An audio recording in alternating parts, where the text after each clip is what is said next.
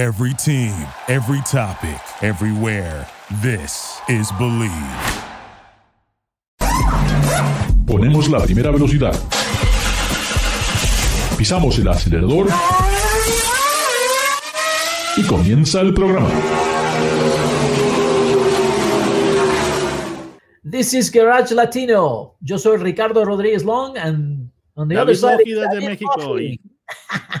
David Lógidas de Mexico. Yes, sir. That's me.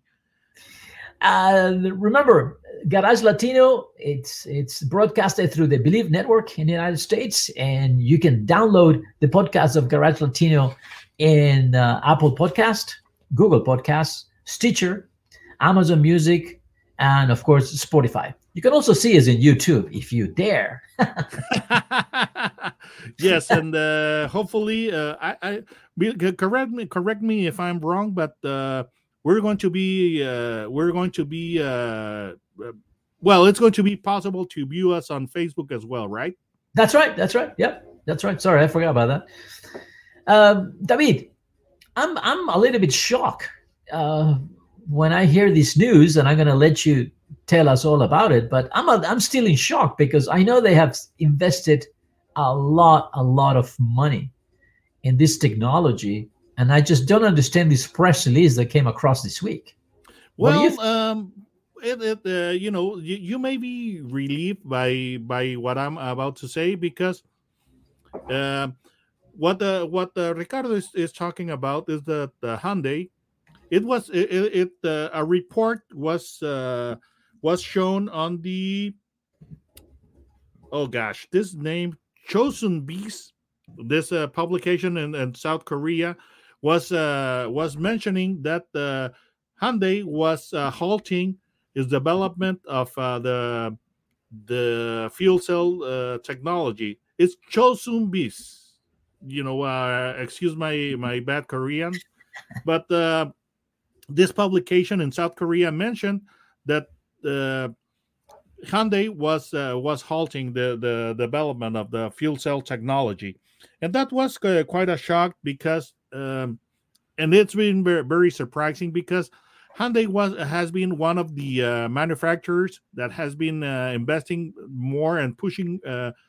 uh, more the fuel cell technology as a viable alternative for uh, you know uh, mobility because uh, it comes uh, it it's so- it takes care of a lot of uh, drawbacks of uh, regular EV like uh, long charging times being the the the, the worst and uh, uh, bad charging uh, infrastructure and uh, and and limited range of the limited autonomy.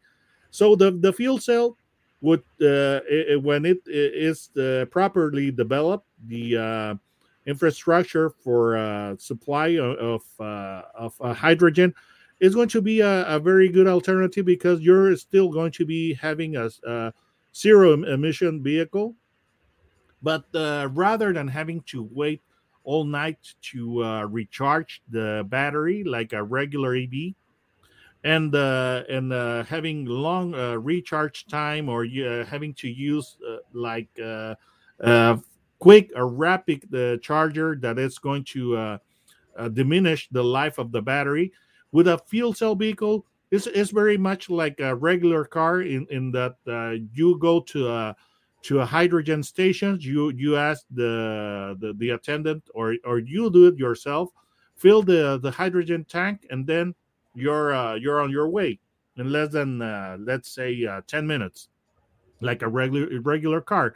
So Hyundai has been one of the of the car ma- uh, manufacturing companies that has been pushing the hardest for this technology to to come true to to become a reality. And then now uh, we we get this uh, shocking report with uh, by Chosun Biz Now, But- David, but Yes, sir. you know what I'm surprised is, I mean, I, just only a couple of months ago, uh, there was a there was an opinion, a, a commentary written by Jose Munoz, who is you know they the, the, the top leader for for the Korean company in the Americas, Mhm. and Jose Munoz said, "Hey, we are planning on spending 6.7 billion dollars and produce 700 fuel cell systems annually by 2030, creating somewhere around 40 to 50,000 jobs. So, I mean, I, I, I would, I, it's hard for me to believe that, hey, wait a minute, if they already decided that we're going to do such an investment, right? How now a press release that they're getting out of the hydrogen? It doesn't make sense.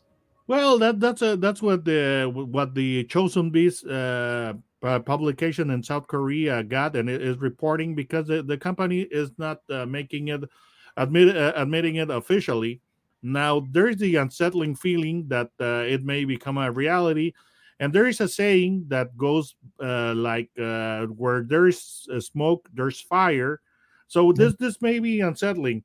Now another uh, another publication that's uh, called the Pulse from Korea, South Korea is saying that the the report from Chosun Biz is not necessarily true. It, it, it doesn't sound much better anyway, but uh, you know this other publication is uh, is, is saying that uh, this uh, fuel cell uh, development has been put in pause or, or in hold which isn't uh, that much better from the uh, initial report from the Chosun Biz.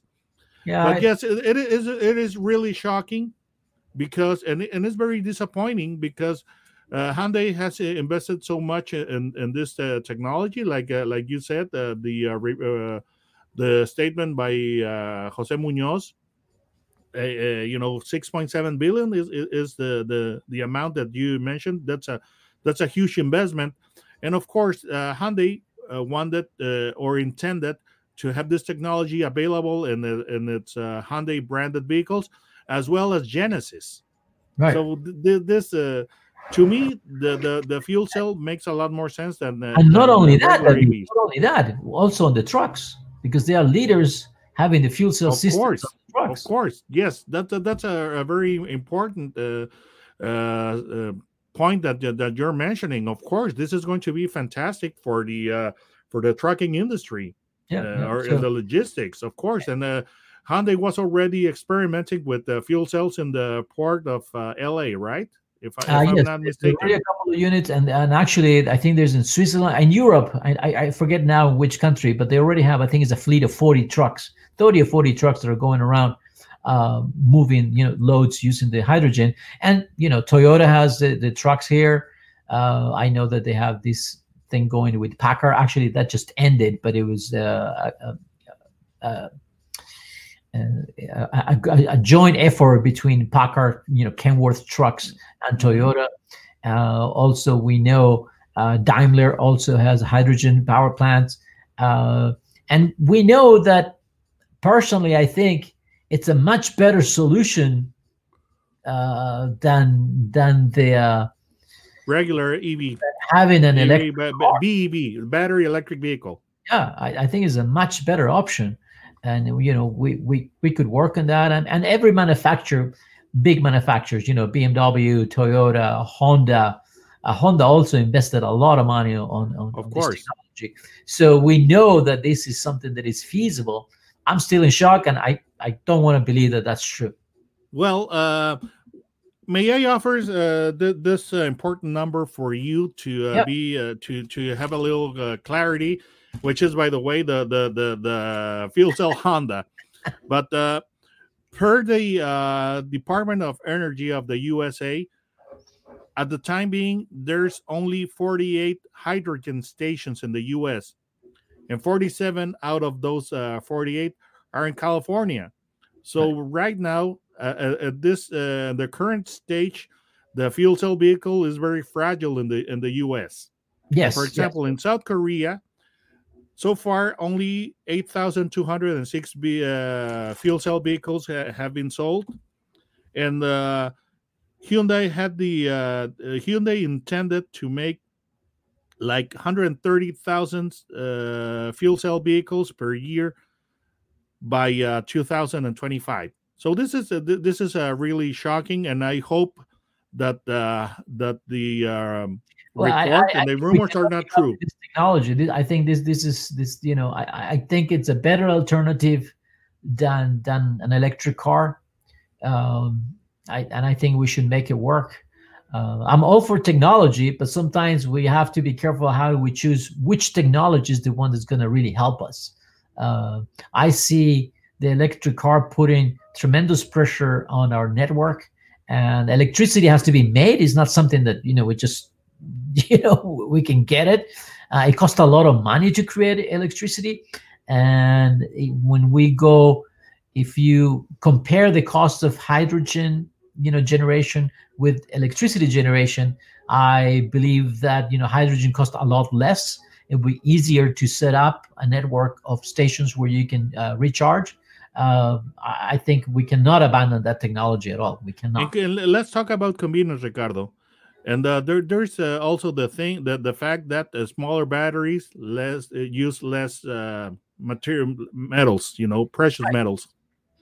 Right. Yeah. Yeah. That, that's the truth. So, so the cost is going to be lower, and we're not going to be, uh, you know, by not needing these bigger batteries, we also have less of an impact on the planet. You know, with all this mining and all that.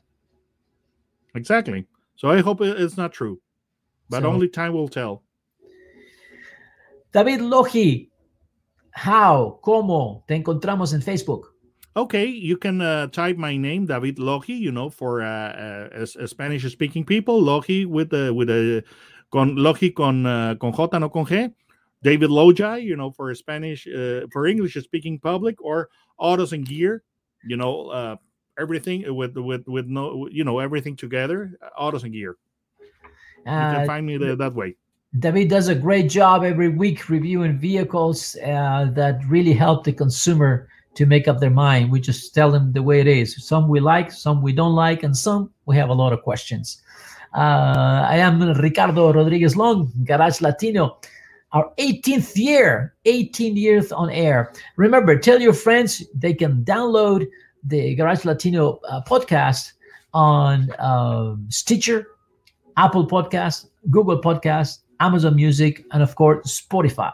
You can also find us at the Bleav Network and of course, you can go to Facebook or YouTube and search for Garage Latino. It's been a pleasure being with you. See you later, David. Thank you for everything and join us every week, dear public. Gracias por participar con nosotros. Garage Latino sale al aire por la cadena nacional Believe Network. Visita la página garagelatino.com, dale un like a Facebook Garage Latino y envía tus comentarios. Garage Latino está disponible en iHeartRadio, TuneIn, Stitcher, iTunes, Luminary y por supuesto Spotify. Así que baja el podcast y compártelo con tus amigos. Hasta la próxima. Thank you for listening to Bleav. You can show support to your host by subscribing to the show and giving us a five-star rating on your preferred platform. Check us out at Bleav.com and search for B L E A V on YouTube.